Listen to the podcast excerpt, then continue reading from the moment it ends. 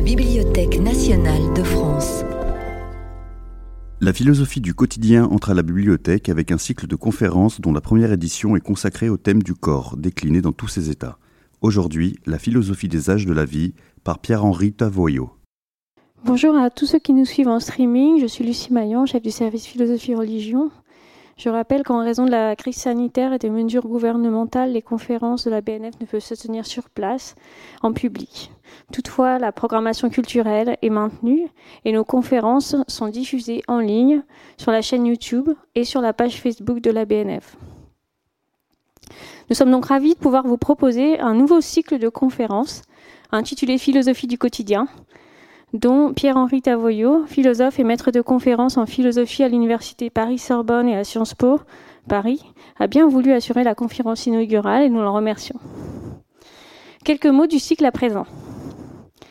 L'existence, l'expérience de soi et du monde sont des thèmes abordés et questionnés de façon récurrente par la philosophie. L'objectif de ce cycle est de nous interroger sur le quotidien en tant qu'objet philosophique. Et d'abord, qu'est-ce que le quotidien? Est-ce le banal La somme de nos routines et de nos rituels Ce que nous finissons par ne plus voir Notre dénominateur commun Ou au contraire le siège de nos différences? Est-ce là où se rencontre l'abstrait et le concret Une source de créativité ou d'ennui? Pour l'année 2021, nous avons choisi de décliner le corps dans tous ses états pour illustrer cette philosophie du quotidien. Car d'une part, la réflexion sur le corps a toujours été un objet d'investigation de la part des philosophes, du corps tombeau de Platon au corps sans organes de Deleuze. D'autre part, le corps est au cœur de nos problématiques quotidiennes actuelles. Injonction au bien-être physique, vivre sainement, vieillir en bonne santé. Évolution liée à la science, repousser ses limites, penser le transhumanisme, et particulièrement en ce temps de crise sanitaire, ou la réduction de nos déplacements, de nos activités, de nos loisirs, de nos interactions sociales, par l'omniprésence de la question de la santé, de la maladie, de la guérison. Corps et quotidien sont plus que jamais étroitement liés. Donc il était nécessaire de prendre un peu de recul par rapport à ces problématiques et de réinterroger ces concepts. Cette conférence sera donc dédiée aux âges de la vie. J'annonce euh, le programme des conférences qui vont suivre. Le prochain rendez-vous aura lieu le 10 février. Il sera consacré à la philosophie de la marche par Frédéric Gros. Puis le 10 mars, nous recevrons Eric Fia pour la philosophie de la fatigue. Et je vous invite à consulter le programme euh, du cycle de conférences sur le site de la BNF. Parce que nous aborderons des thèmes comme la mode, le sport et le langage corporel. Maintenant, je vais laisser la parole à Éric Mougenot, chargé de collection en philosophie, pour la suite de l'introduction. Très bonne conférence à tous. Merci. Pierre-Henri Tavaillot, bonjour. Alors, comme cela vient d'être rappelé, vous, euh, vous enseignez la philosophie à la Sorbonne et à Sciences Po Paris, mais vous êtes également président du Collège de philosophie. Alors, est-ce que vous pourriez en quelques mots nous dire ce qu'est ce collège et quelles sont ses activités? Au Collège de philosophie, c'est une, une, vieille association euh, qui avait été créée par, euh, initialement par Jean Val, ça s'appelait à l'époque le Collège philosophique, Lévinas en faisait partie. Ça a ensuite été repris par, euh, par Luc Ferry notamment et Alain Renaud dans les années 70. Et l'idée, c'est d'organiser des conférences publiques, comme ça se fait beaucoup, avec une sorte d'accompagnement éditorial de l'actualité, c'est-à-dire faire sortir la philosophie des, des, des livres pour penser le contemporain et faire euh, confronter la philosophie avec des acteurs ou des penseurs d'autres disciplines. Alors ces, conférences sont ouvertes à tous Oui, c'est absolument ouvert. Alors maintenant, évidemment, comme ici en visio, bien sûr, mais euh, c'est mm. ouvert. Elles ont lieu à, la Sorbonne qui nous, qui nous accueille euh, quand c'est possible très, très chaleureusement. Et la prochaine conférence La prochaine conférence a lieu le, 6 février et nous recevons, nous avons un cycle sur la laïcité qui a beaucoup de succès. Mm-hmm. Et euh, ce cycle donc reçoit le 6 février Marcel Gauchet. Euh, sur la question de la laïcité. Alors, le dernier livre que vous avez publié tout récemment, là, en fin d'année 2020, je crois que c'était en décembre, euh, chez Michel Lafon, s'intitule La morale de cette histoire, guide éthique pour euh, temps incertain. Alors ce livre a pour but d'aider le lecteur, et je dirais le lecteur citoyen, à s'orienter dans les problèmes éthiques et politiques d'une extrême complexité que sont euh, la question climatique, la bioéthique, l'intelligence artificielle ou encore la question animale. De quel outil disposons-nous aujourd'hui pour nous orienter dans, dans ces temps incertains? Il y a un outil principal qui est pas nouveau, mais, qui s'appelle la critique, c'est-à-dire l'art, de la distinction, euh, et non pas simplement la critique négative, parce que la, morale, euh, c'est assez paradoxal. Aujourd'hui, est à la fois, euh, tout le monde dit qu'il y a une crise morale, crise des repères, et, bien sûr, et en même temps la tentation du retour d'un ordre moral, c'est-à-dire on met de la morale partout, euh, on a aujourd'hui une sorte de tout à la morale ou tout à l'éthique, comme il y avait euh, un tout à l'égout. Euh, c'est la grille de lecture qui s'impose au temps. Et de ce point de vue-là, le but du livre, c'est de remettre euh, la morale à sa place, à sa juste place, et si possible dans le bon sens. Quelle différence faites-vous entre morale et éthique? Eh ben aucune, voilà, aucune. Éthique c'est grec, morale c'est latin. On peut en faire et, des penseurs tout à fait estimables ont, établi euh, par convention des, distinctions en disant que la morale était plutôt la morale des principes, et puis l'éthique la question de l'application, ou que la morale c'était des règles de, de conduite. Euh, L'éthique s'intéressait davantage au, comment vivre, au comment bien vivre. Mais tout ça sont des conventions. Si on revient à la base, éthique c'est grec, morale c'est latin, le même objet, réponse à la question que dois-je faire quand les autres sont euh, avec moi, autour de moi? En 2019, vous avez publié chez Odile Jacob un ouvrage intitulé Comment gouverner un peuple en roi, traité nouveau d'art politique. Alors ma première question est que faut-il entendre par art politique? S'agit-il de l'art de l'artiste ou de l'art de l'artisan? Euh, on pourrait même ajouter l'art euh, de l'illusionnisme en l'occurrence, mais euh, c'est tout le, tout le défi effectivement de cet art politique qu'on qu regarde aujourd'hui assez mal, c'est-à-dire que la démocratie vit un peu aujourd'hui sur l'illusion que finalement nous n'avons pas besoin de gouvernement. Le Saint-Just disait tous les arts ont produit des merveilles, euh, seul l'art politique n'a produit que des monstres. Euh, on est presque convaincu de ça et je trouve que c'est peut-être une erreur. Et donc il faut réincorporer euh, l'art politique dans la démocratie, pas simplement l'art de gouverner, mais peut-être surtout l'art d'être gouverné. D'où ma question suivante à qui s'adresse cet art de, ce nou nouvel art politique? Est-ce qu'il s'adresse uniquement à ceux qui le pratiquent, donc aux gouvernants, ou est-ce qu'il s'adresse aussi aux gouvernés? Est-ce qu'il y a euh, plus simplement un art politique du citoyen? Oui, je pense c'est indispensable, c'est-à-dire que euh, alors on est dans une période de crise où tout le monde euh, euh, se considère un peu comme ministre de la santé, premier ministre et ministre de l'Intérieur réunis et, et évidemment tout le monde a des avis sur tout.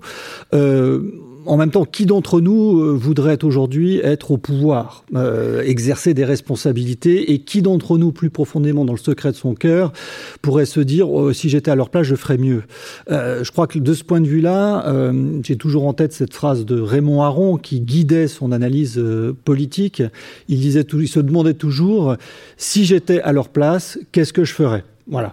Et je trouve que c'est ce raisonnement très simple que tout citoyen doit prendre en charge, en compte, euh, c'est je fais un peu la transition avec la conférence d'aujourd'hui, la condition pour euh, parvenir à une démocratie qui serait un peu adulte. Enfin, et c'est le thème de la conférence d'aujourd'hui, vous avez publié en collaboration avec Éric Deschavannes, il y a déjà quelques années, Philosophie des âges de la vie, pourquoi grandir, pourquoi vieillir? Donc sans plus attendre, je vais vous passer la parole en vous posant cette question, qu'est-ce que grandir? Question immense, surtout à l'âge démocratique où euh, nous sommes effectivement à l'âge de l'égalité et donc euh, euh, paradoxalement la démocratie c'est la promesse de la grandeur pour tous. Et en même temps dès qu'il y a trop de têtes qui se dépassent, l'idée d'égalité revient Et du coup, on est tenté de, réégaliser tout, ça avec tous ces fameux textes philosophiques qui consistent à dire effectivement qu'à l'âge démocratique, la, grand, la grandeur, cette fois-ci au sens quasiment esthétique du terme, est inaccessible et peut-être inatteignable.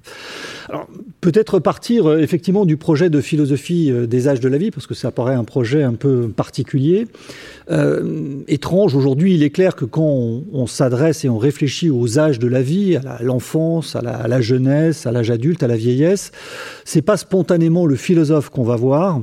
Euh, on va voir le psychologue, le gériatre, euh, éventuellement le sociologue ou l'historien des, des, âges, et c'est vrai que les connaissances de toutes ces disciplines sur les âges sont aujourd'hui extrêmement bien élaborées, progrès considérable, mais avec un inconvénient néanmoins, qui est le prix à payer de cette scientificisation des, des âges de la vie, c'est une espèce de fragmentation une espèce de fragmentation. Euh, tous les âges sont perçus comme étant distincts. Ce qu'on voit d'ailleurs euh, dans l'administration euh, politique ou l'administration en général, c'est vous avez un bureau dans les mairies, par exemple de la jeunesse, un bureau de l'enfance, un bureau de la vieillesse. Tout ça est scindé en oubliant parfois qu'en général, c'est une seule et même personne qui va traverser euh, tous ces âges de la vie. Et donc, euh, cette euh, fragmentation des étapes de la vie, eh bien, c'est ce que, avec Éric Deschavannes, nous avions voulu contrecarrer, non pas en disant, attendez, ces âges de la vie, c'est le, travail de la philosophie exclusivement, mais en incorporant toutes ces données des sciences humaines ou des sciences dures pour retrouver un fil conducteur pour retrouver un fil conducteur, parce qu'au fond, quand on y réfléchit, la question des âges de la vie, c'est par définition la question philosophique. C'est comment conduire sa vie, comment conduire sa vie du berceau à la tombe le mieux possible, comment ne pas la gâcher compte tenu du fait que, a priori, sans être totalement certain, c'est la seule que nous avons. Donc comment réussir sa vie en passant le mieux possible ces étapes de l'existence? Voilà finalement un projet éminemment philosophique et qui est rendu euh, d'autant plus, entre guillemets, urgent, urgent et philosophique, ça va pas forcément ensemble, par le sentiment que nous vivons aujourd'hui de vivre une forme de brouillage des âges. Au fond, je le résume d'une manière, personne aujourd'hui ne veut faire son âge. Euh, les enfants veulent être ados le plus vite possible, euh, les adultes veulent rester jeunes, les vieux, même le mot nous fait hurler, euh, ne veulent pas vieillir. Quant aux jeunes, ils sont évidemment contents d'être jeunes, mais aspirent néanmoins à rentrer dans l'âge où euh, ils pourront être autonomes, c'est-à-dire adultes. Donc au fond, personne veut faire son âge. Tout le monde est un peu en décalage par rapport à sa propre existence, alors que jadis, c'était l'âge qui nous faisait. Je veux dire par là que l'âge nous offrait une identité, euh, identité euh, à laquelle on devait se soumettre sans négociation possible.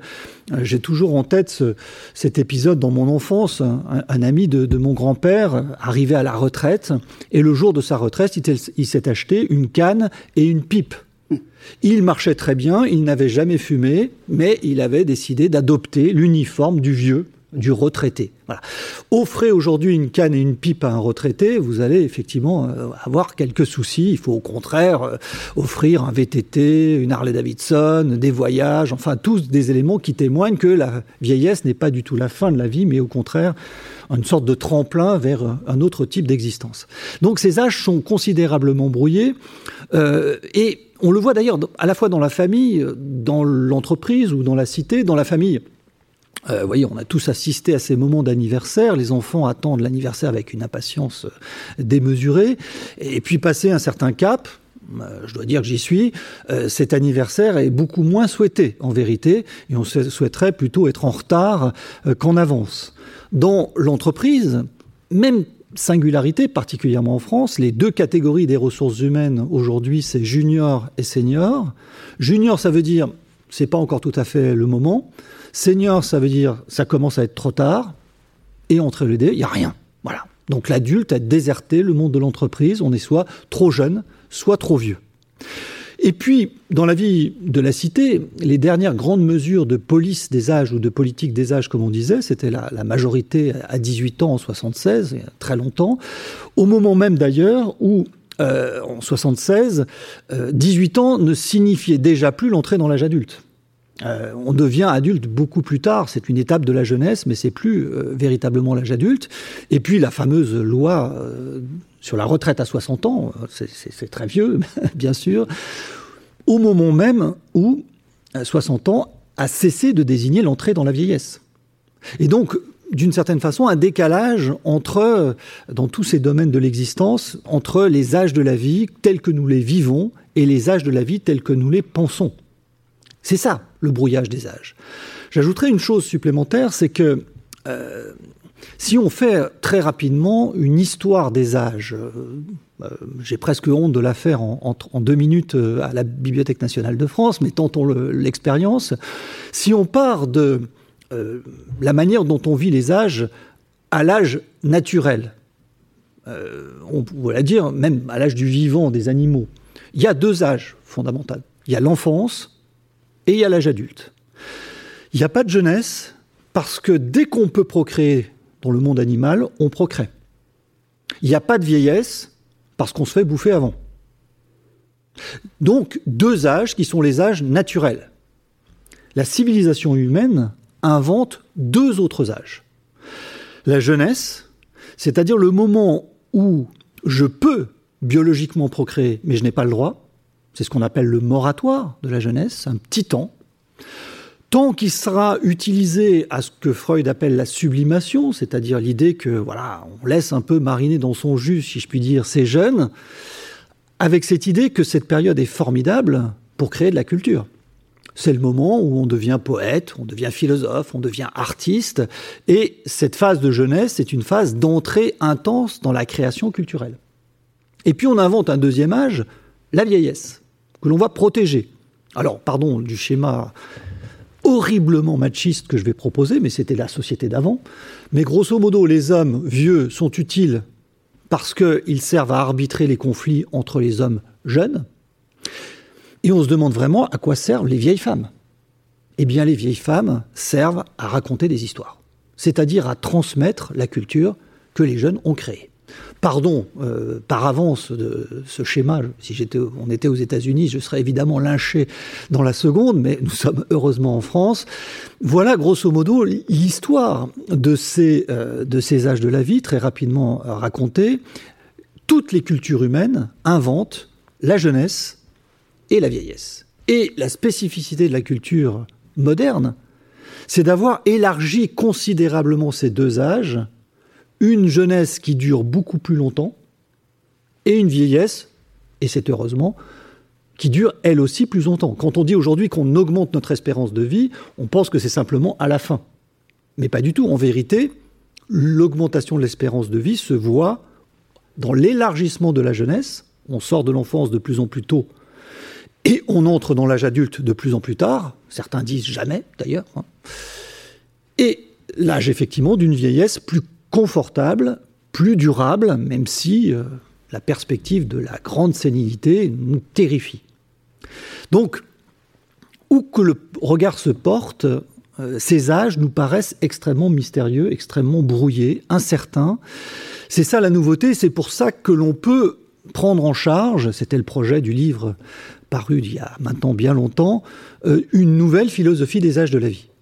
Euh, qui ne partirait pas d'une situation de table rase, mais d'essayer d'envisager comment aujourd'hui, dans cette situation de, brouillage d'une vie individuelle où on semble marcher sans, carte ni boussole, euh, je rappellerai que dans les sociétés primitives ou sauvages, euh, comme on dit désormais à juste titre aujourd'hui, la jeunesse, par exemple, c'est le rite d'initiation. Ça dure, grosso modo, trois jours, en tout cas trois étapes. On prend les enfants, on les sort, on les initie, on les remet, ils ont changé, ils sont adultes. Trois jours. Aujourd'hui, près de 15 ans. Voilà. Euh, un élément qui témoigne effectivement de la très grande mutation anthropologique des âges de la vie. Donc tout ça nous demande à être repensé. Et ça demande à être repensé aussi particulièrement parce que nous avons aujourd'hui la tentation, pour expliquer ces changements, de deux grands scénarios qui s'impose quasiment à nous euh, dans l'espace public qu'on pourrait formuler de la sorte pour expliquer ce brouillage des âges. Nous avons d'un côté l'idée d'une fin des âges de la vie, disparition des âges. À l'âge de l'individu, ce qui importe, c'est d'être soi-même. Peu importe l'âge que l'on fait, d'ailleurs on ne veut pas le faire, cet âge. Ou même si l'on peut dire, nous serions tentés d'avoir une sorte de motion de synthèse, comme on disait jadis au Parti socialiste, entre tous les âges de la vie. Ce que voudrions, c'est l'innocence imaginative de l'enfant, la vitalité révoltée de l'adolescent, le sens des responsabilités de l'adulte et la sagesse du vieillard. Avec comme repoussoir euh, la dépendance naïve du gamin, l'idéalisme béat de l'âge bête, euh, la responsabilité cynique des adultes et la décrépitude égoïste des vieux. Bref, on voudrait avoir le meilleur, mais sans le pire. Voilà l'idée d'une fin des âges de la vie, de condenser à toutes les étapes de l'existence toutes les qualités et éviter tous les défauts. Illustration de cette idée, il y avait une société américaine de, cosmétiques qui était leader dans les produits anti-âge, justement, l'expression anti-âge est d'ailleurs de ce point de vue-là intéressante, qui, dont le slogan était Stop aging, start living. Arrêtez de vieillir, commencez à vivre, comme si la vie allait au rebours du vieillissement. Premier scénario, qu'on peut nourrir chacun par des éléments, ce serait la fin des âges de la vie. Ce qui une hypothèse anthropologique euh, assez lourde. Mais face à ce premier scénario, il y a un deuxième scénario, lui aussi tout aussi, tout aussi tentant et aussi présent dans notre espace public, celui de la guerre des âges ou de la guerre des générations. L'idée que les âges ne disparaîtraient pas, ils se figeraient dans des entités adverses, des essences, des natures, caractérisées dans le débat public contemporain par l'expression OK boomers. Cette expression, c'est-à-dire qui consiste à dire la jeunesse, nous sommes, euh, euh, disons, pétris, nous les jeunes, je ne parle pas de moi, hein, nous les jeunes euh, du souci environnemental, mais vous les vieux, vous avez tout pollué, tout détruit, tout endetté, et bientôt, eh bien, la guerre des générations va se déclencher, et vous allez voir ce que vous allez voir. Ce scénario de la guerre des générations, soit dit en passant, est aussi présent dans l'actualité immédiate, puisqu'on a beaucoup reproché euh, au traitement politique de la crise de sacrifier la jeunesse euh, au, profit d'une très grande vieillesse et de effectivement euh, contribuer à, ce, ce, conflit générationnel. Alors, vous voyez, ces deux scénarios sont tous les deux très tentants. Euh, et fin des âges, on le voit, produit anti-âge, effacer son âge. Euh, de l'autre côté, la conflit de génération. Ce sont des schémas qui parlent tous les deux d'ailleurs du brouillage des âges. Brouillage au sens où les âges se floutent, deviennent incertains. Brouillage au sens où les âges se brouillent entre eux. Donc deux manières d'interpréter le, brouillage des âges de la vie. Je dirais néanmoins ma très grande réticence à l'égard de ces deux scénarios qui me paraissent ponctuellement vrais mais globalement faux.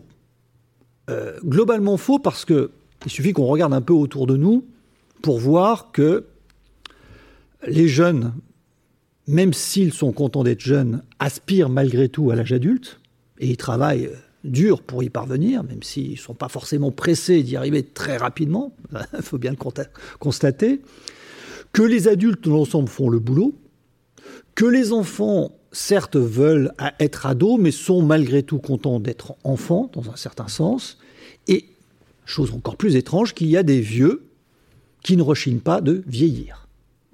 Grande surprise, mais euh, qui considère que ce n'est pas une catastrophe, surtout aujourd'hui, où malgré tout la vieillesse reste quelque chose de plus confortable, si je puis dire, et durable qu'auparavant.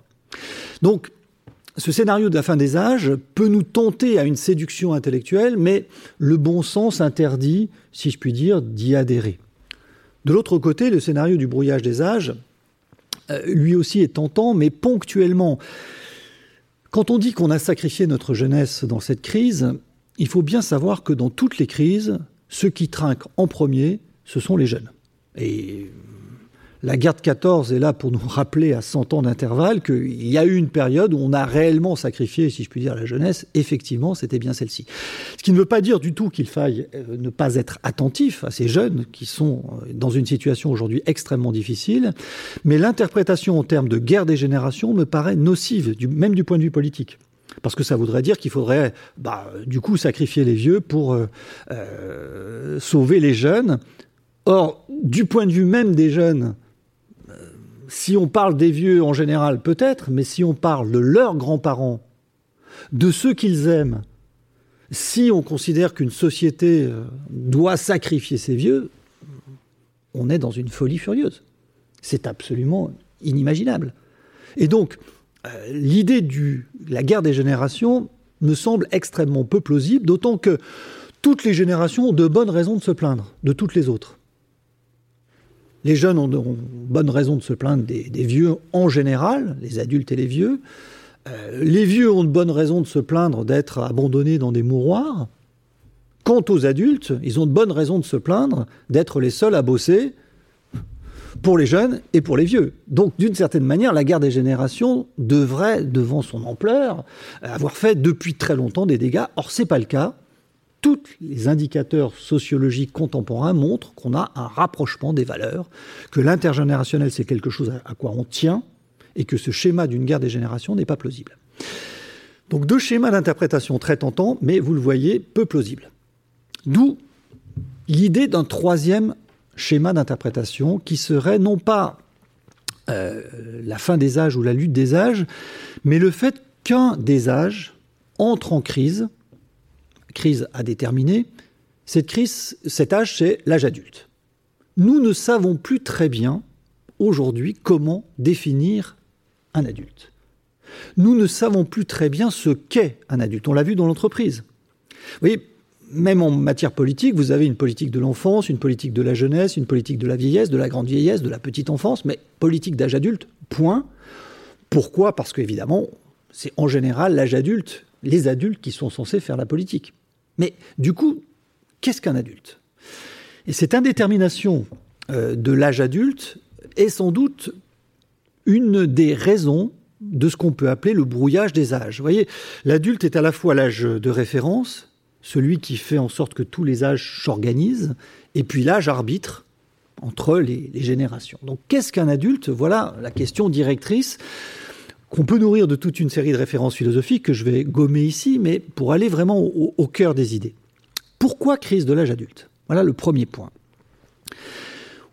On peut considérer qu'il y a une crise de l'âge adulte pour deux raisons principales que je vais évoquer très rapidement. Première raison, euh, ce que j'ai évoqué tout à l'heure en introduction, l'apparition de nouveaux âges de la vie. Jeunesse, vieillesse, alors ça fait longtemps qu'on a inventé la vieillesse, mais en tout cas élargissement considérable de la vieillesse. Si vous voulez, euh, l'âge adulte est grignoté en amont par une jeunesse ou une adolescence adolescence, adolesco, adulte, une adolescence de plus en plus longue, et grignotée de l'autre côté en aval par un autre âge, qui sont toutes les deux des créations de, pour la France en tout cas de, l'État-providence, l'âge où on s'éduque, on apprend, et l'âge de la retraite. Euh, l'idée de retraite étant une idée tout à fait particulière, c'est l'âge où on est âgé sans être vieux. C'est-à-dire qu'une fois qu'on est à la retraite, ce n'est pas du tout désormais la fin, ce n'est pas un petit temps de repos le plus court possible après un long temps de labeur. C'était comme ça que Bismarck l'avait conçu. Bismarck avait conçu ce qu'on appelait à l'époque une retraite pour les morts. Il avait demandé euh, quelle était l'espérance de vie des ouvriers.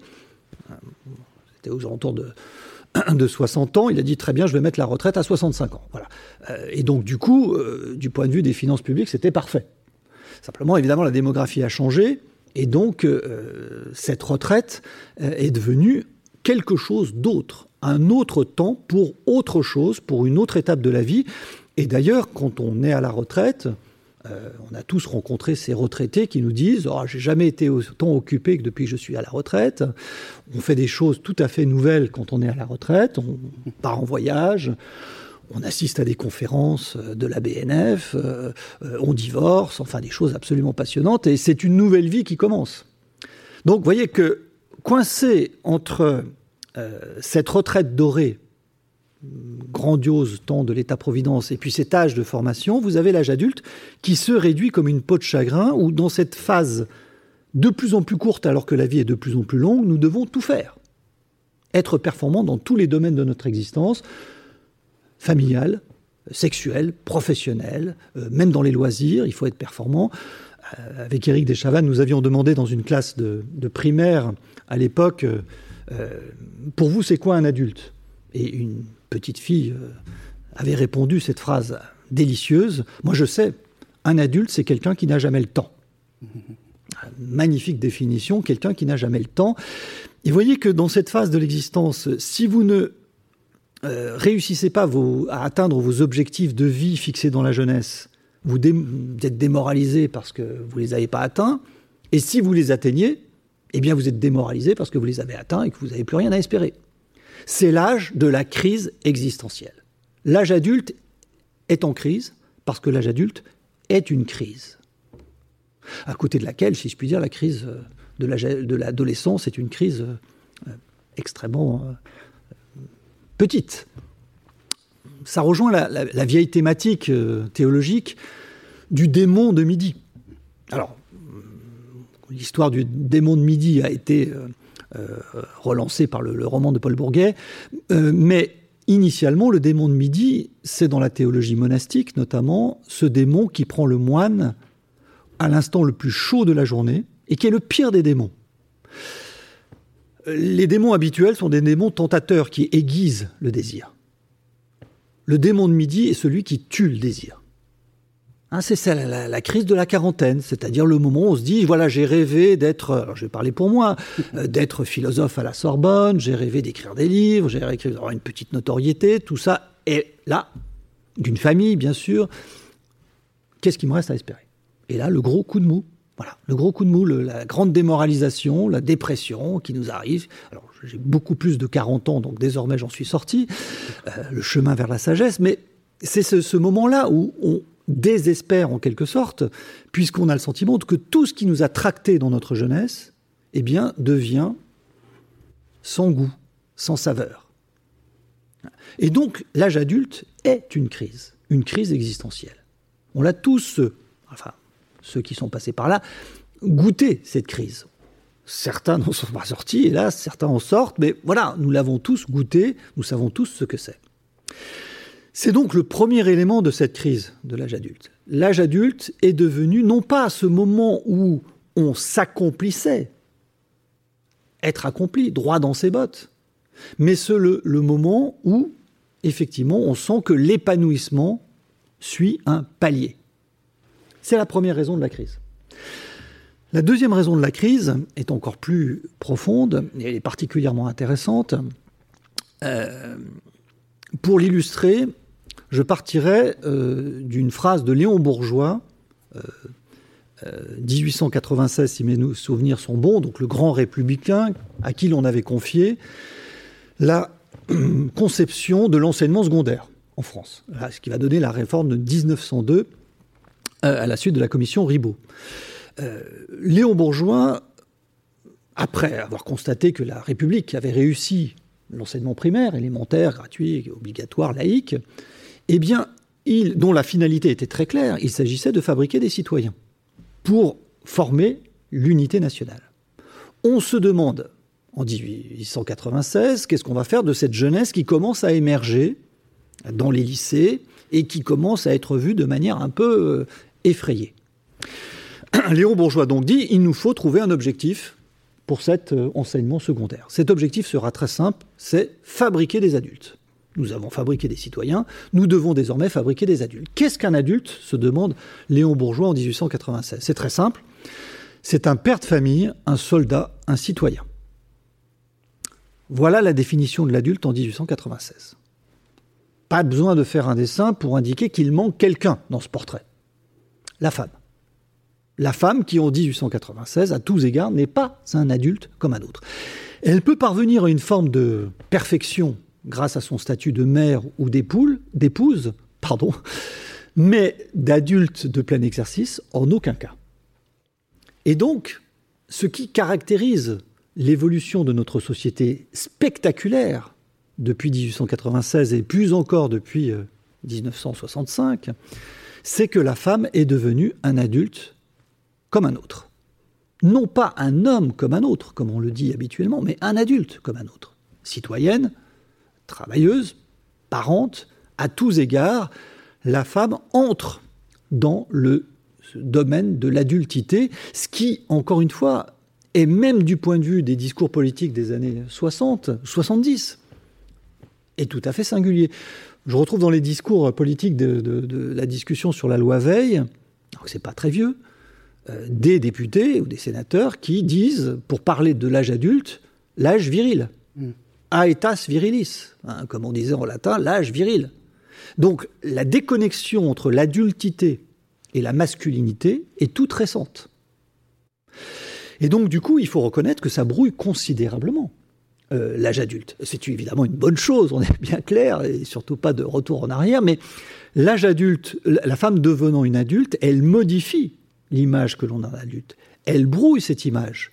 Et du même coup, l'homme ne devient plus un adulte, n'est plus un adulte comme il l'était jadis droit dans ses bottes, euh, euh, mettons le travail devant la famille ou l'affectif, ne devons pas être euh, justement affectueux, les enfants c'est pour les femmes, le travail c'est pour les hommes. Tout ça modifie considérablement la manière dont les hommes eux-mêmes sont adultes. Donc voilà ce qui contribue à la crise de l'âge adulte, mais c'est plutôt une bonne nouvelle, c'est une crise de croissance. Il y a deux fois plus d'adultes qu'il y a 50 ans, pour le dire vite. Donc vous voyez, la crise de l'âge adulte, c'est deux phénomènes. À la fois cet âge de contrainte, cette crise, et en même temps cet âge qui s'est féminisé. Et donc, anthropologiquement, il faut absorber cette, euh, cette transformation, ce qui nous donne le sentiment qu'on ne sait plus très bien ce qu'est un adulte. Mais est-ce une si bonne nouvelle? Est-ce une si mauvaise nouvelle? Je ne le crois pas. Et du coup, on peut envisager, ça sera la dernière étape du, raisonnement, la manière dont on peut aujourd'hui envisager l'adulte et le définir. Une question qui est intéressante à poser d'ailleurs dans l'entourage, euh, on peut, alors si on était ici en public, euh, mais j'invite à chacun à le faire euh, de chez soi, se demander est-ce qu'on se sent adulte?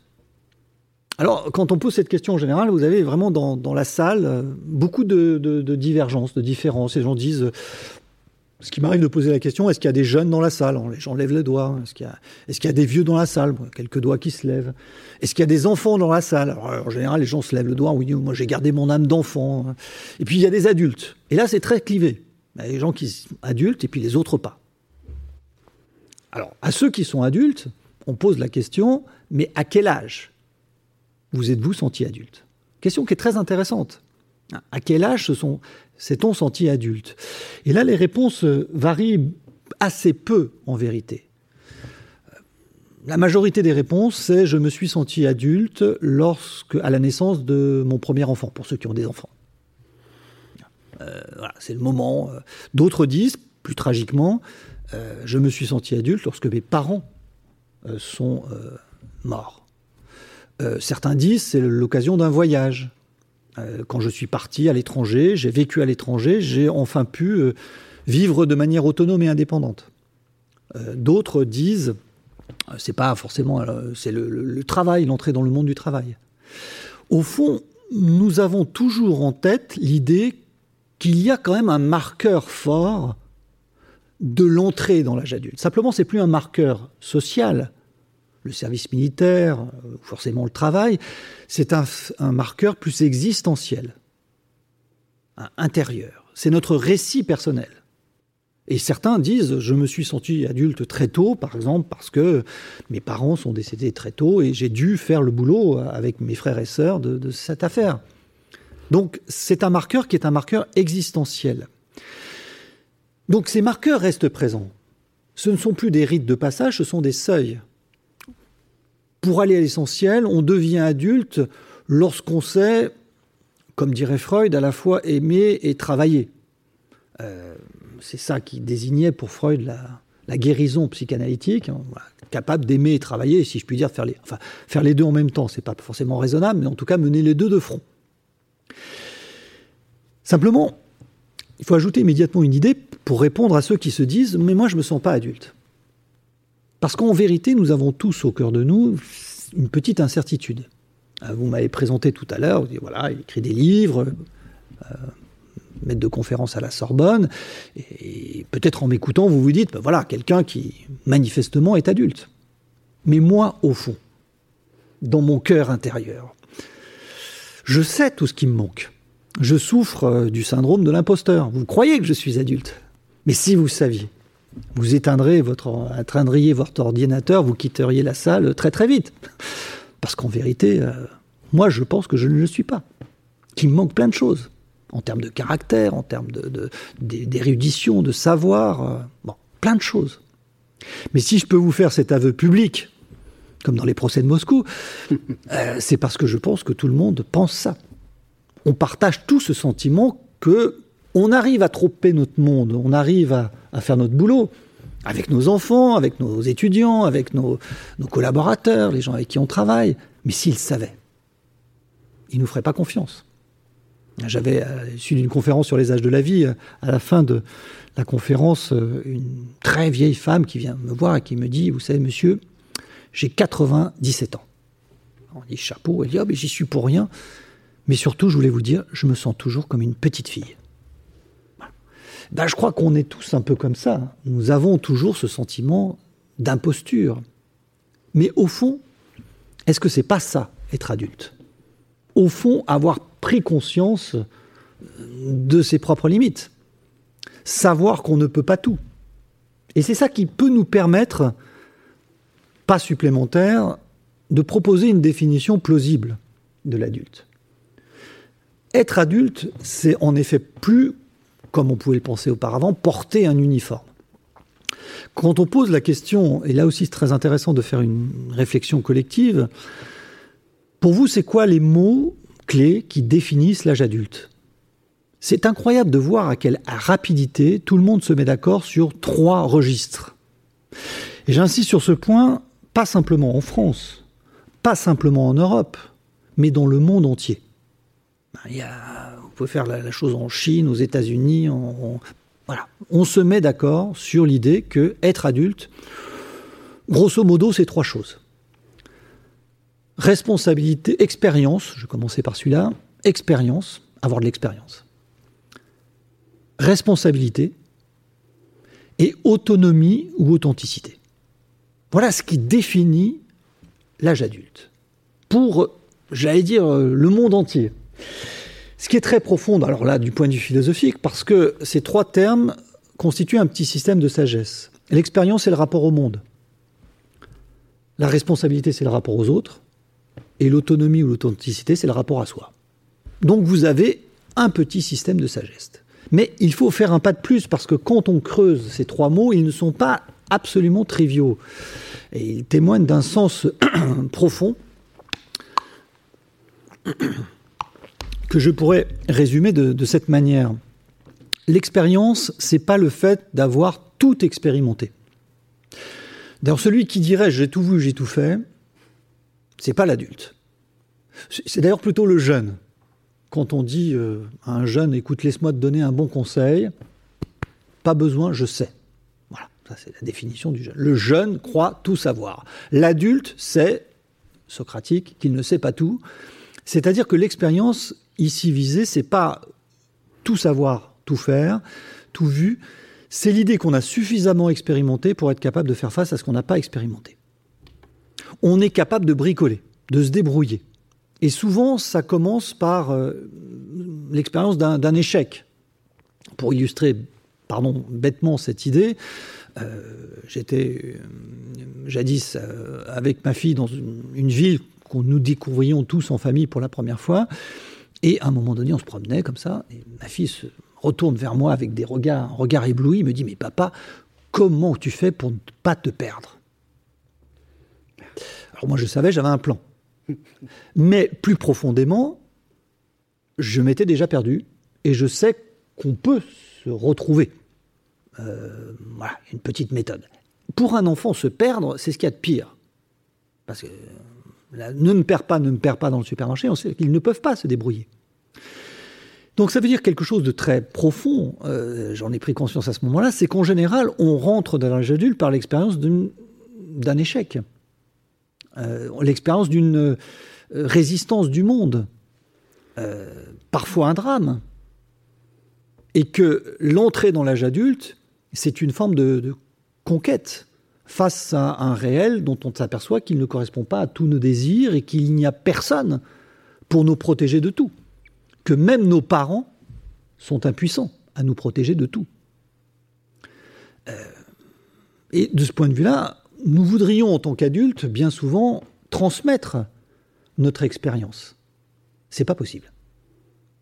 On peut transmettre des expériences ponctuelles, comme on fait, euh, je ne sais pas, la blanquette de veau, comment on, jardine, on peut transmettre des expériences. Mais l'expérience qui marque l'entrée dans l'âge adulte, elle ne se transmet pas, elle se conquiert. Ce pourquoi, soit dit en passant, il ne faut pas trop protéger les enfants. certes, la protection de l'enfant, c'est quelque chose de formidable, mais à trop protéger, on n'éduque plus. La nuance et la frontière est toujours très difficile à, trouver, mais euh, l'hyperprotection de l'enfance empêche en effet de se confronter à ce type d'expérience qui permet d'entrer dans l'âge adulte. L'expérience. La deuxième caractéristique de l'âge adulte, me semble-t-il, c'est la responsabilité, une évidence pour tout le monde, à ceci près que cette responsabilité-là n'est pas la responsabilité de ses actes. J'allais dire que la responsabilité de ses actes, c'est quelque chose qu'un enfant, euh, même tout petit, comprend très bien. D'ailleurs, quand il fait une bêtise, il va se cacher. Ce qui prouve après qu'il a, tout à fait qu'il a compris le concept. La responsabilité de l'adulte, c'est une responsabilité pour autrui, comme dit Lévinas d'ailleurs. Non pas de ses actes, mais pour autrui. C'est-à-dire, Là encore, j'utilise une formulation euh, simple euh, qui consiste à dire très simplement, bah, voilà, dans notre existence, nous avons eu des adultes qui nous ont fait confiance. Alors que nous étions des jeunes, insolents, ambitieux, prétentieux, euh, persuadés de tout savoir et de tout connaître, eh bien, donc, il y a un concept philosophique pour qualifier ce genre de, personnes. C'est jeune ou petit con. Voilà, ça a une vraie valeur. Mais néanmoins, vous avez des adultes qui m'ont fait confiance. Et je crois qu'on a tous dans notre formation, à un moment donné, des gens qui nous ont dit Bon, je sais ce que c'est qu'être jeune, mais je te mets le pied à l'étrier. Je te, je t'aide à rentrer dans la carrière, comme on dit. Je te fais confiance. Eh bien, être adulte, c'est le moment où on se dit C'est mon tour de le faire. À l'égard des jeunes, à l'égard de personnes plus fragiles. Ce qui prouve qu'il y a dans l'âge adulte quelque chose d'une forme de parentalité, même si, bien sûr, on n'a pas besoin d'être parent réel, biologique, pour être parent en ce sens, pour être responsable. D'ailleurs, tous les parents ne sont pas adultes et tous les adultes, bien sûr, ne sont pas parents. Cette responsabilité est absolument essentielle. Euh, c'est le trait qui nous change le rapport au, monde euh, et qui, d'une certaine façon, nous ouvre sur les autres. Euh, le jeune, c'est normal, doit se construire. Il y a quelque chose de fondamentalement et d'éminemment égoïste chez le jeune et c'est naturel. Ne reprochons pas aux jeunes d'être jeunes. C'est se construire. Une fois qu'on s'est construit, on se dit, bon, je peux penser aussi aux autres. Troisième euh, dimension de l'âge adulte, peut-être la plus difficile. Euh, admettons que je me sois réconcilié un tant soit peu avec le monde par l'expérience, sans tout savoir ni tout connaître. Admettons que je me sois réconcilié un tout petit peu avec les autres grâce à la responsabilité. Il reste le plus gros boulot, se réconcilier avec soi.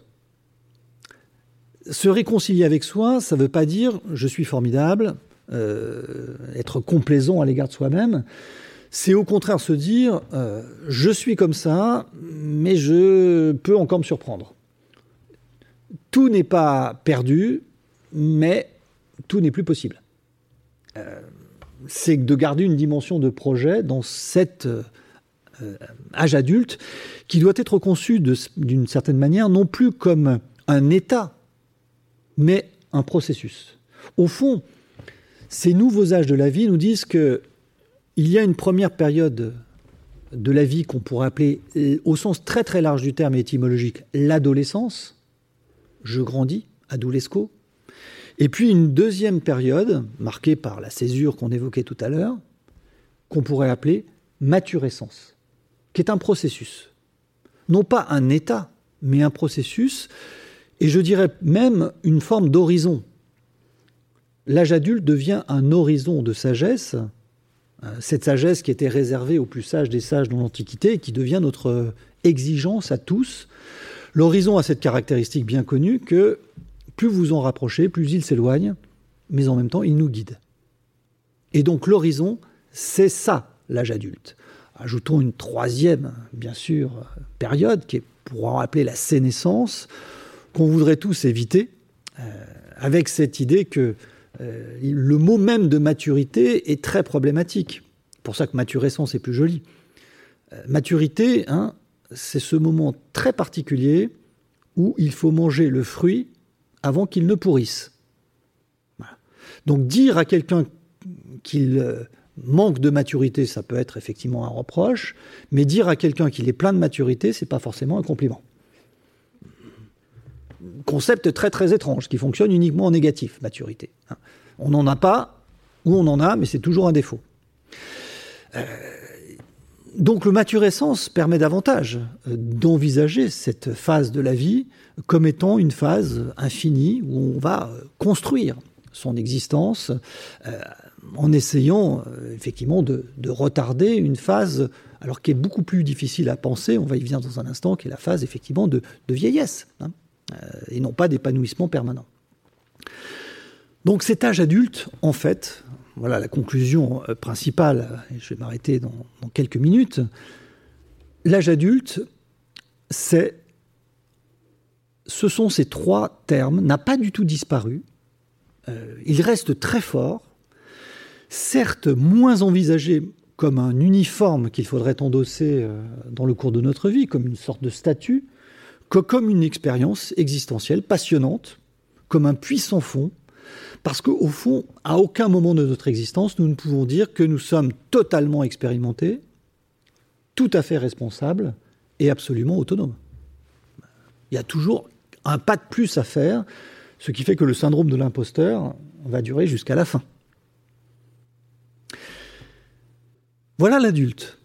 À partir de là, tous les autres âges peuvent être redéfinis assez clairement. Qu'est-ce qu'un enfant? Un enfant, c'est pas un petit être étrange qu'il faudrait idolâtrer, euh, qu'il faudrait admirer comme tel, qu'il faudrait protéger. Un enfant, c'est un être qui veut grandir. Le contraire d'un enfant, d'un enfant, si on réfléchit à euh, ce schéma, euh, si on se pose cette question un peu bizarre, ce n'est pas l'adulte. Le contraire d'un enfant, c'est Peter Pan. Tous les enfants veulent grandir, sauf Peter Pan. Voilà commence la pièce de John Barry. Tous les enfants veulent grandir, sauf Peter Pan. Peter Pan, c'est cet enfant pathologique qui ne veut pas grandir, qui ne veut pas s'incarner. C'est pour ça qu'il vole. Dans la... Il refuse la pesanteur du réel. On peut d'ailleurs penser que c'est un enfant qui souffre, souffre de pathologie grave. Il préfère le monde des rêves et il embarque avec lui les autres, les enfants perdus. Enfants perdus. Wendy, Peter Pan est un mythe moderne. Jusqu'à présent, le grand mythe, c'était Gilgamesh, le grand homme qui ne voulait pas mourir. Peter Pan, mythe moderne, c'est le petit homme qui ne veut pas grandir. Donc le grand défi de l'enfance, c'est grandir. Et ce qu'il faut protéger en vérité, ce n'est pas l'enfance. Il faut la tuer un jour ou l'autre, cette enfance. Doucement, tranquillement, on se calme. Hein. Mais ce qu'il faut protéger, c'est la volonté de grandir des enfants. Voilà l'objectif pédagogique. L'objectif éducatif. Protéger le fait que les enfants veuillent grandir et qu'ils dépassent Peter Pan. Qu'est-ce qu'un jeune? Eh bien, un jeune, c'est quelqu'un qui se pose la question précisément pourquoi grandir? Avec ces deux phases de la jeunesse, sortie de l'enfance, qu'on peut appeler l'adolescence, entrée laborieuse dans l'âge adulte, qu'on peut appeler jeunesse, au sens strict du terme. Il se pose la question et il va tenter, avec l'aide des adultes, qui doivent là aussi faire un boulot, de faire en sorte de leur rendre l'âge adulte agréable, souhaitable, désirable. L'adulte, à l'égard de l'enfant, doit protéger la volonté de grandir. À l'égard des jeunes, il doit leur mettre le pied à l'étrier, comme on disait à l'instant. Qu'est-ce qu'un vieux? Voilà la question qu'on va poser. À quel âge se sent-on vieux? Là aussi, on pourrait se poser la question. Alors là, les réponses fusent. Bah, c'est le jour où on m'a laissé la place dans le bus et on... c'était pas une affaire ni de galanterie, ni de politesse. Euh, c'est la première ride, le premier cheveu blanc. Enfin, les expériences euh, pratiques sont innombrables.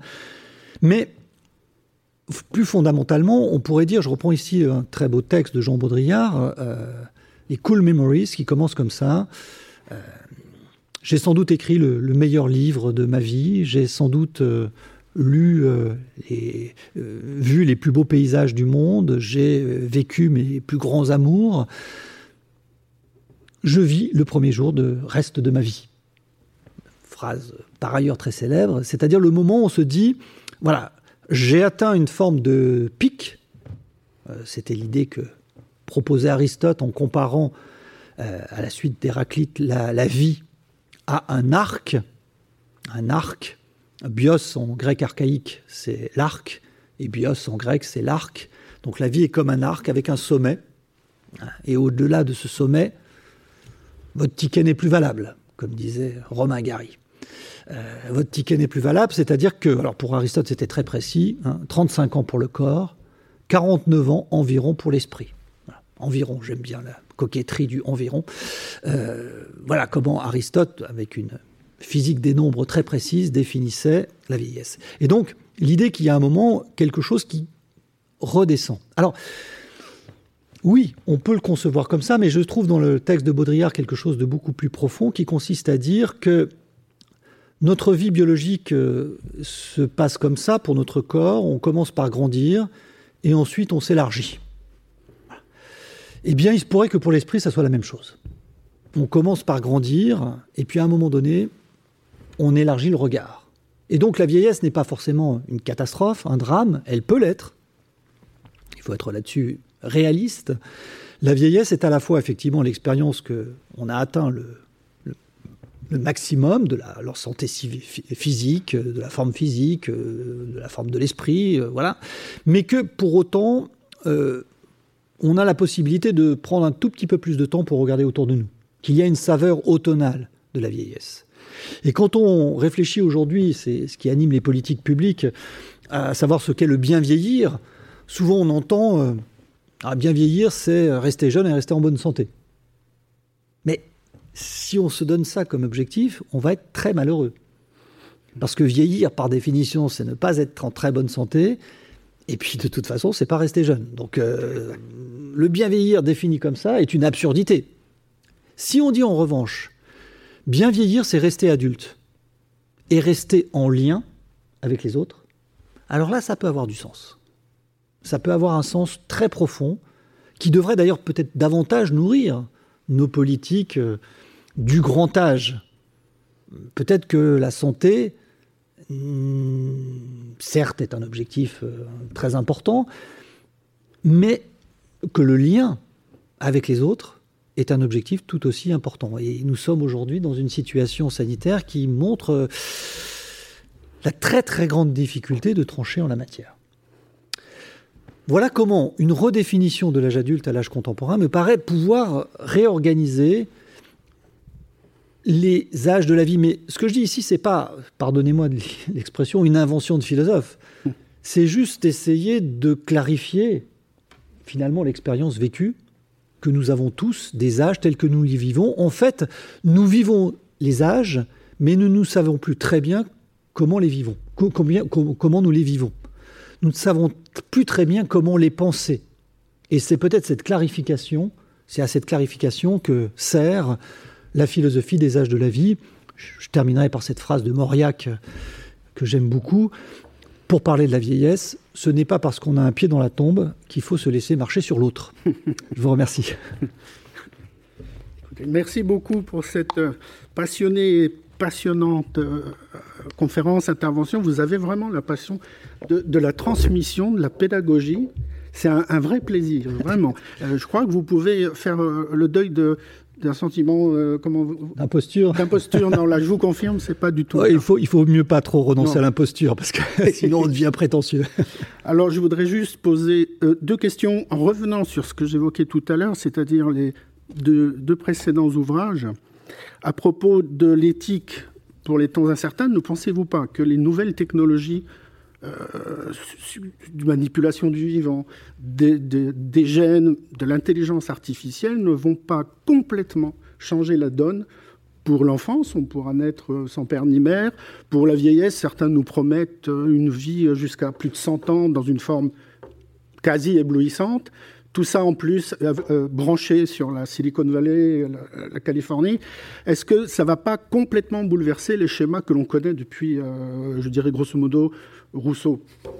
Oui, incontestablement. Il y a, j'allais dire, par rapport au même au livre qu'on écrivait avec Eric, Eric Deschavannes en, 2007 sur cette question, incontestablement, un changement qui qui, qui, va se produire, c'est-à-dire que les bouleversements sur les âges euh, sont à prendre en considération et que ces nouvelles biotechnologies vont avoir un, impact important et donc il faudrait réactualiser cette réflexion. Alors peut-être pas sur l'essentiel parce que c'est peut-être la grande naïveté de, la philosophie qu'on appelle post-humaniste euh, qui consiste à dire que euh, le fait d'avoir une vie plus longue va nous rendre très très heureux. Hmm. Bon, vous connaissez l'argument philosophique classique, et qui reste toujours valable, même avec une vie très très très longue, c'est que nous avons, nous autres humains, une énorme capacité à gâcher notre vie. et qu'en fait, on est très très mauvais, peu importe la, durée de la vie, puisqu'on est très bon pour la gâcher. Pourquoi on la gâche? Parce que on est incapable de la vivre, cette vie.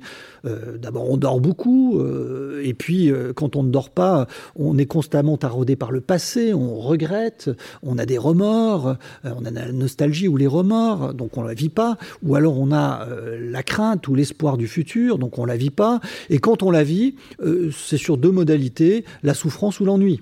Hein, cette phrase de Schopenhauer formidable, euh, la plus triste selon André Comte-Sponville de toute l'histoire de la philosophie, la vie humaine oscille tel un pendule entre la souffrance et l'ennui. Vous voyez, quand on souffre, on sent le temps passer, et le présent, on le sent bien. Et puis quand on s'ennuie, euh, le présent, on le sent beaucoup. On a toute cette expérience de, cours hein, où on voit que la trotteuse n'avance pas. Enfin, quand il y avait des trotteuses, euh, et qu'on se dit mais ça, ça dure un temps fou ce cours là, c'est pas possible.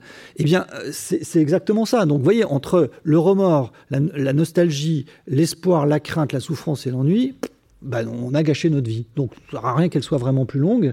Voilà le message philosophique et ce que ne voient pas les, théoriciens euh, du, post-humanisme, même si j'ajoute immédiatement qu'il y a le post-humanisme, il y a le transhumanisme, qui est au fond le projet euh, classique d'une amélioration de l'humain.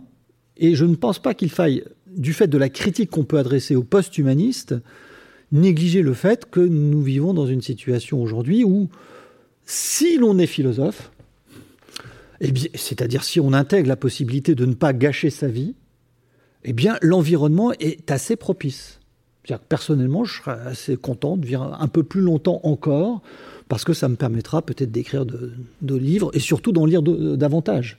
Donc, euh, voilà, il ne faut pas non plus être bioconservateur, me semble-t-il, au sens où on aurait à renoncer à tous ces progrès qui, bien utilisés, sont euh, tout à fait époustouflants.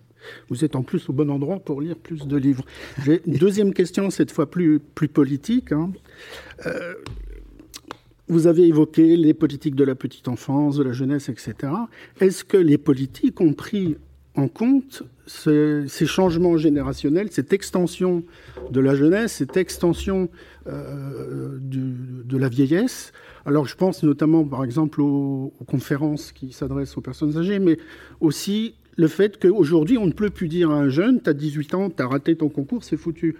Il y aura forcément désormais une formation tout au long de la vie. C'est l'une des perspectives d'ailleurs de lutte contre le chômage. Ça implique, alors c'est pas facile à mettre en place, c'est difficile, mais ça implique une formation continue qui fait qu'on est toujours un jeune apprenant quelque part et à un moment donné. Est-ce que les politiques ont pris en compte cette dimension-là?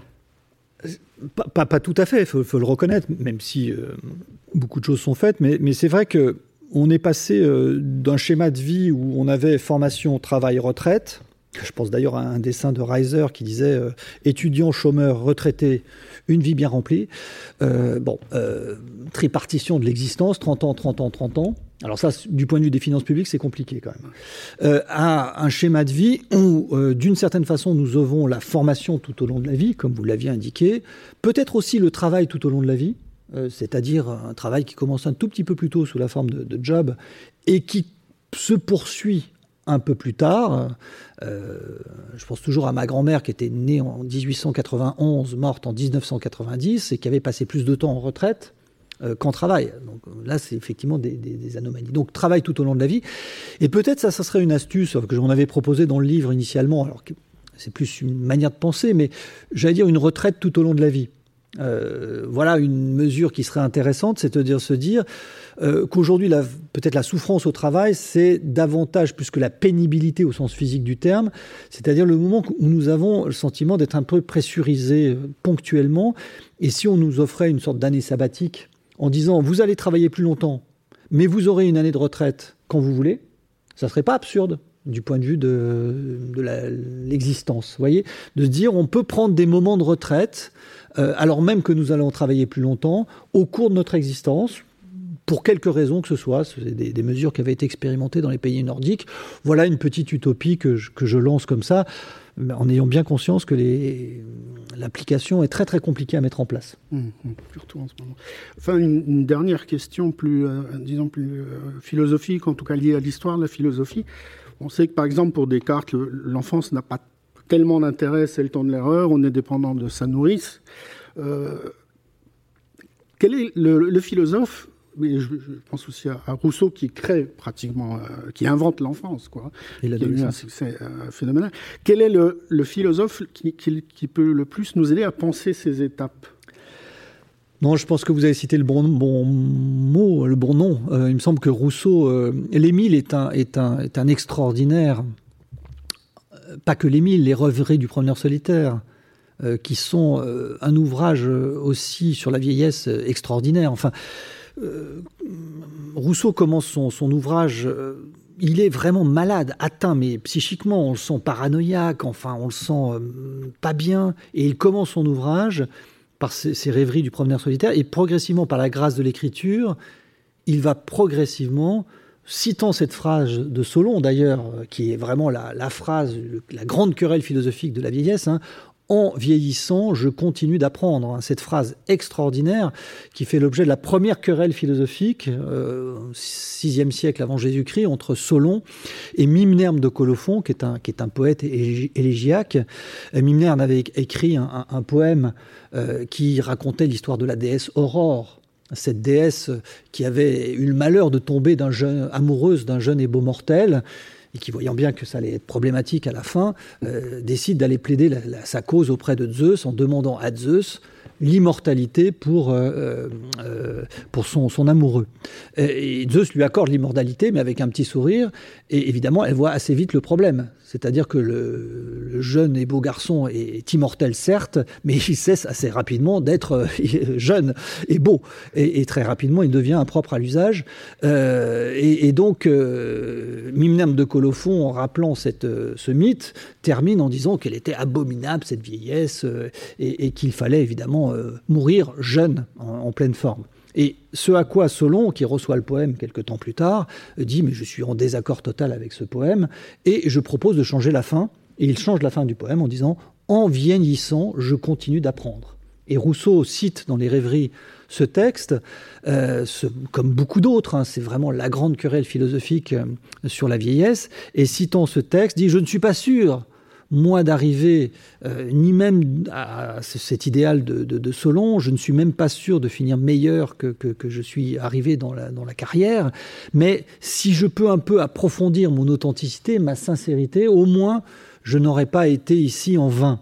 Et il formule cette, phrase très, très, très profonde. Donc, je pense que Rousseau, sur tous les âges de la vie, enfin, c'est ce chapitre qu'on a développé beaucoup avec Eric sur cet auteur, euh, est vraiment le, premier grand penseur moderne euh, qui envisage étape par étape comment concilier la vie humaine et la liberté.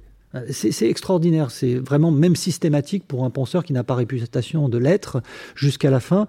Euh, il y a évidemment d'autres penseurs euh, de cette, ces âges de la vie. Je pense notamment, pas tellement à Sartre lui-même, qu'au couple Sartre-Beauvoir. Euh, puisque Sartre est très, si je puis dire, un jeuniste euh, qui voulait euh, justement ne jamais vieillir, voilà. Et ce qui est très, et ne, surtout pas être adulte, parce que pour lui, les adultes sont des salauds au sens sartrien du terme, c'est-à-dire des gros pleins d'être. Et puis il a découvert de la laideur à l'enfance après le... Voilà, absolument. Et c'est vrai que les mots sont un, sont un. Et justement, ce qui est très intéressant, c'est que Beauvoir, elle, euh, sur la base de la même philosophie sartrienne de l'existentialisme, elle défend l'âge adulte. Pourquoi? Parce qu'elle a bien compris que pour les femmes, être adulte, c'est la liberté. Et donc, vous avez un homme qui dit je ne veux pas être adulte parce que être adulte, c'est être bourgeois, doit être un salaud, un gros plein d'être. Et de l'autre côté, Simone de Beauvoir qui dit mais non, être adulte pour une femme, c'est justement euh, être dans l'existence, dans euh, la libération, dans l'émancipation. Et donc, vous avez une belle confrontation entre les deux auteurs sur cette question je vous remercie. Merci, beaucoup. Vous venez d'écouter un podcast de la Bibliothèque nationale de France. Retrouvez les conférences, rencontres et créations de la BNF sur toutes les plateformes de podcast ainsi que sur le site bnf.fr.